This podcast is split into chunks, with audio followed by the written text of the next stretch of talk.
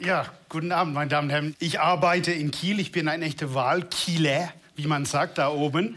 Und ich mache Meeresvulkanismus. Na, das gibt nicht viele von uns auf der Welt, aber es ist ein spannendes Beruf. Zudem, weil ich auch entdecken darf. Und es gibt ganz wenig Leute auf diesem Planet, die wirklich als Berufsbezeichnung sagen kann, ich bin Entdecker, aber ich darf wirklich Teile dieser Erde zum ersten Mal sehen, zum ersten Mal befahren. Ich darf nicht wirklich darüber laufen, aber ich kann sie versuchen zu verstehen auch. Das ist ein Beruf, der mich total begeistert, total auffrisst fast. Also ich könnte mir nichts anderes vorstellen in meinem Leben. Und äh, das ist jetzt im Fernsehen und mein Boss wird das vielleicht hören, aber ich würde es auch tun, wenn er mich nicht bezahlen würde. Aber Gott sei Dank bezahlt er mich der Begriff Meeresforscher fiel und ich bin Geologe. Ich bin nicht Meeresforscher, weil eigentlich das Meer ist mein großer Feind. Weil eigentlich will ich die Vulkane verstehen und die stecken unter Kilometer von diesem Zeugs. Eigentlich bin ich nicht Meeresforscher, das Meer interessiert mich in der Bohne. Ich will an den Meeresboden kommen. Und dafür muss ich natürlich einiges an Technologie anwenden. Und wir können schon anfangen mit Satelliten. Also Satelliten, man würde sagen, okay, im Weltraum, da, da keine Chance, dass man was vom Meeresboden äh, verstehen kann. Aber doch, man nimmt denn die Physik zur Hand und sagt, okay, wenn unter Wasser ein Berg ist, in meinem Fall wäre es ein Vulkan, das ist das, was mich interessieren würde, denn da, wo er steht, ist kein Wasser. Das heißt, das, das, Stein hat das Wasser verdrängt und da ist denn deswegen, weil Stein schwerer ist als Wasser, da ist die Schwerkraft auch höher. Und es ist tatsächlich so, dass dieser Unterwasserberg, obwohl er nicht rausguckt, zieht das Wasser zu sich an und es gibt eine kleine Beule in der Meeresoberfläche. Die ist nicht groß, die ist Zentimeter groß und mehrere Kilometer breit, aber mit einer Satellitenvermessung kann man das Ding tatsächlich wahrnehmen. Und man kriegt dann eine Idee, also der Meeresoberfläche, man kann es nicht sehen, aber es ist voller Beulen. Natürlich Ozeanströme, Winde, alles Mögliche. Das produziert auch Beulen an der Meeresoberfläche. Aber wenn man das alles ausrechnet, dann kann man wirklich anfangen, den Meeresboden zu sehen. Nur es ist nicht wirklich der Meeresboden, weil es ist nur ein physikalischer Versuch, den Meeresboden zu verstehen, nicht wirklich den Meeresboden messen. Wenn man den Meeresboden messen möchte, wirklich wissen, wie tief ist das Wasser, dann müssen Sie rausgehen. Und in meinem Beruf, ich habe jetzt schon, ich habe es nie wirklich zusammengerechnet, aber ich glaube ungefähr drei Jahre auf See verbracht. Und ich bin jetzt etwas älteres Semester, aber ich weiß, als, als junges Semester, und hier sitzt meine ältere Tochter hier in, in, der, in den Reihen, die hat mich nicht wiedererkannt, als ich nach sechs Wochen von See kam beim ersten Mal. Das ist schon, also Familie und Beruf ist da ab und zu mal ein bisschen schwer zu vereinbaren, aber es ist begeisternd, auf See zu gehen. Man geht auf See und man ist auf sein Forschungsschiff, man ist immer noch drei Kilometer vom Meeresboden. Dennoch hat man Sonar kann ein bisschen Sonar anwenden. Und Sonar ist ein fantastisches Ding. Also diese Idee von Sonar finde ich sowas von begeisternd. Man schickt einen Schal Puls raus, das reflektiert vom Meeresboden und damit wird der Wasser tiefer gemessen. Das ist nicht kompliziert. Wussten Sie aber, dass dieses Verfahren eigentlich entwickelt wurde, damit der nächste Titanic nicht in einen Eisberg fährt? Derjenige, der Tiefenmessung mit Sonar ausgerechnet hat, wollte eigentlich Eisberge detektieren, hat aber festgestellt, wenn er den Schal ausschickt, geht es nach unten und nicht da. Da war er ein bisschen enttäuscht und hat kein Patent angemeldet. Dafür haben wir jetzt Sonar. Der moderne Schiff hat, hat ein Sonar, der 500 Sonarstrahlen quer zum Fahrtrichtung ausschickt. Das heißt, er macht so eine, das heißt Fächerlut, der macht so einen Fächer von Strahlen und das Schiff fährt in diese Richtung. Das heißt, wir, wir kartieren ein Band von Meeresboden. 500 Tiefenmessungen, alle, je nachdem, wie tief das Wasser ist, alle 10, 12, 15 Sekunden. Damit kriege ich meinen Meeresboden kartiert mit einer Pixelauflösung von ungefähr 50 mal 50 Meter. Das ist ungefähr ja, 1% des Meeres Tiefe, sagt man, ist die, ist die Auflösung. Na, 50 mal 50, nicht mal mein Garten ist 50 mal 50 Meter. Das heißt, es ist relativ grob, man kann nicht viel sehen. Aber man hat erstmal nicht mit den Satellitenmessungen, man hat tatsächlich gemessen, wie tief ist das Wasser, wie ist der Form und man kriegt dann schon als Geologe ein Gefühl für die Strukturen. Aber wenn man die verstehen will, dann muss man runter. Und das ist, das ist, das ist wirklich spannend, also kann ich es nicht anders ausdrucken. Es gab in der Vergangenheit nur wirklich die Möglichkeit, in ein Tauboot zu steigen und hinabzusteigen. Mittlerweile durch die Entwicklung wie Handys, Mikrochips, Lichtwellenleiter, haben wir alles gehört. Ähm, jetzt können wir Roboter dahin schicken. Aber früher stieg man so als ein von drei Menschen in ein Tauboot, 19 Tonnen schwer, mit Bleibatterien unten drunter und vorne eine Titankugel von zweieinhalb Meter großen äh, Durchmesser. Stieg man ein und dann hat man den Tag verbracht, runter zum Meeresboden zu sinken und am Meeresboden rumzufliegen. Absolut begeistert. Also wenn irgendjemand Ihnen sagt, möchten Sie mal in der Tiefsee tauchen, sagen Sie ja. Auch wenn Sie Platzangst, ich habe auch Platzangst, aber das ging. Was sehr verwirrend war, war der Tatsache, die, die Piloten, die das machen, die machen das alle zwei Tage. Runter, rauf, runter, rauf. Ich, mein erstes Mal, da haben sie Dire Straits angeschmissen beim Abfallen durch die Wassersäule. Es gibt nichts, was einen das Gehirn total durchquillt, als die Idee, ich bin hier in einer fremden Umgebung und es spielt Mark Knopfler. Also das hat, mich, das hat mich völlig aus der Bahn geworfen, bis wir am Meeresboden waren. Und dann bin ich da vor meinen Vulkane und war total begeistert. Da ging dann acht Stunden im Rausch vorbei. Nicht mal den Blasendruck habe ich gespürt. Dann kommt man nach oben. Und dann habe ich drei Tage auf diesem Schiff nur da gesessen. Leute haben gesagt, Colin, was ist mit dir los? Ich, hab, ich, ich weiß nicht. Es war so, als wenn ich kann mir vorstellen, wie ein Astronaut sich fühlt.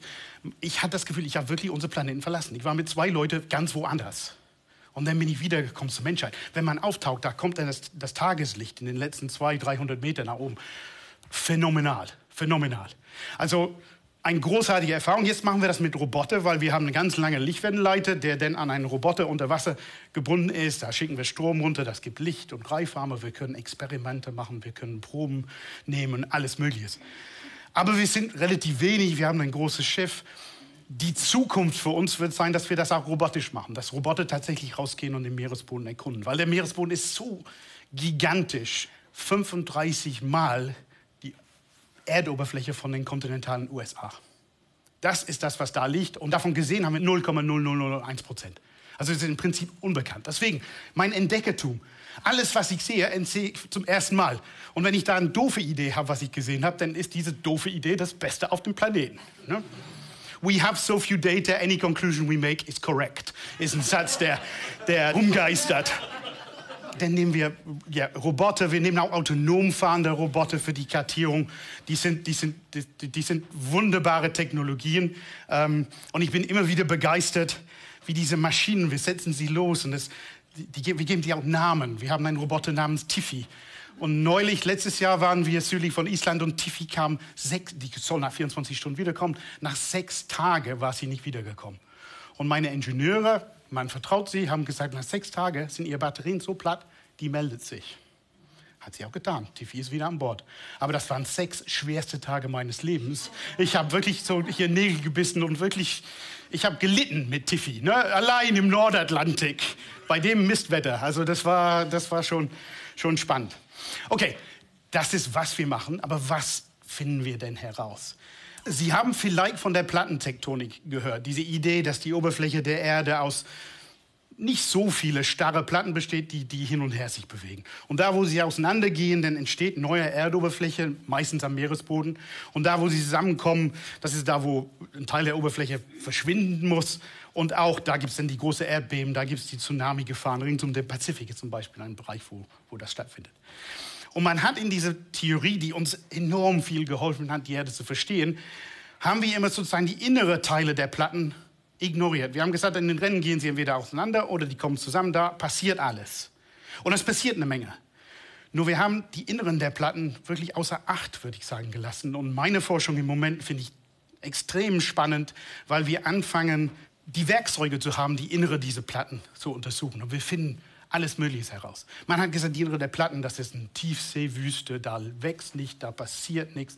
Das ist so geologisch total tot. Das hätte ich auch gedacht, bis eine von meinen Techniker, der diese Tiefseeroboter wartet, nach einer Fahrt, wo ich nicht dabei war, kam zurück und sagte, ach Colin, der letzte Tag lang, das war echt, das war echt anstrengend. Da waren so viele Vulkane. Und ich gesagt, Moment mal, Moment mal, Martin, das ist, das ist 20 Millionen Jahre alte Meeresboden. Das, das ist weit weg von dieser Grenze. Das ist altes Zeug, das muss total tot sein. Nee, da waren Vulkane überall. Und da haben wir, weiß ich nicht, wir haben hier Kreaturen gesehen, die sehen wir normalerweise da, wo aktiver Vulkanismus ist.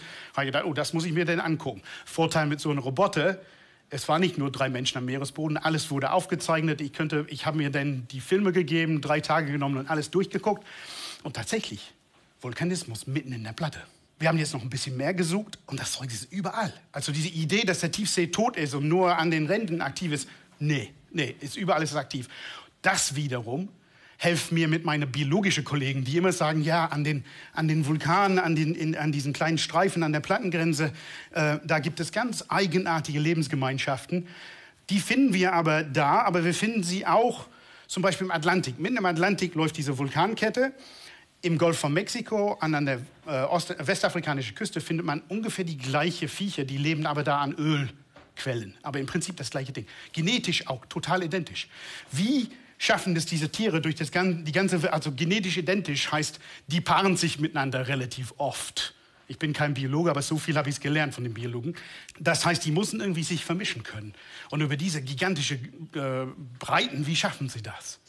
Nun, wenn der Mitte der Platte überall vulkanische Aktivität hat, dann ist das kein Problem. Es ist sozusagen, ähm, wenn man selbst in Kiel wohnt und jemanden treffen will in München, denn Elektroauto braucht man eine Tankstelle, man braucht auf jeden Fall was zu essen auf dem Weg dahin. Das ist ein bisschen das Problem, was diese Tiefseegemeinschaften haben. Ganz weite Strecken, das geht nicht, ohne was zu futtern und so weiter. Ähm, aber wenn überall Vulkane am Meeresboden sind, dann sind sozusagen die, die Raststätten für diese tiefen Lebensgemeinschaften sind da. Vielleicht haben wir, weil wir begeistert sind von der Vulkanologie, vielleicht haben wir tatsächlich herausgefunden, wie das Leben in der Tiefsee tatsächlich sich ausbreitet.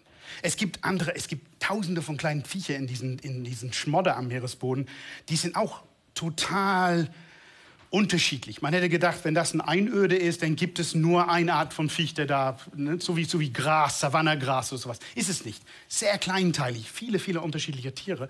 Und das bedeutet, dass da drin auch die Biologie anders funktioniert, als wir denken. Also, Sie merken, Forschung begeistert mich und ein anderer Aspekt, den ich ganz gern zu Ende erzählen würde, ist, dass es nicht nur, es geht nicht nur um, ja, nicht um Rohstoffe, es geht nicht um, um, um Gefahren. Ich habe von Erdbeben gesprochen. Es geht darum, die Welt zu verstehen. Und viele Leute fragen mich, wozu ist das gut? Wir kriegen, glaube ich, alle diese Frage. Und ich sage immer, wozu ist der Eiffelturm gut? Es ist so gar nicht gut. Aber ohne den Eiffelturm wäre mein Leben, unsere Kultur, unsere Erde viel armer. Ich sehe meinen Job als dieser Eiffelturm in der Tiefe zu entdecken, das an der Menschheit zu geben, damit wir alle uns freuen können an diesem Planeten. Insofern sage ich immer, im Sinne von Star Trek, entdecken die Planeten, aber fang zu Hause an. Dankeschön.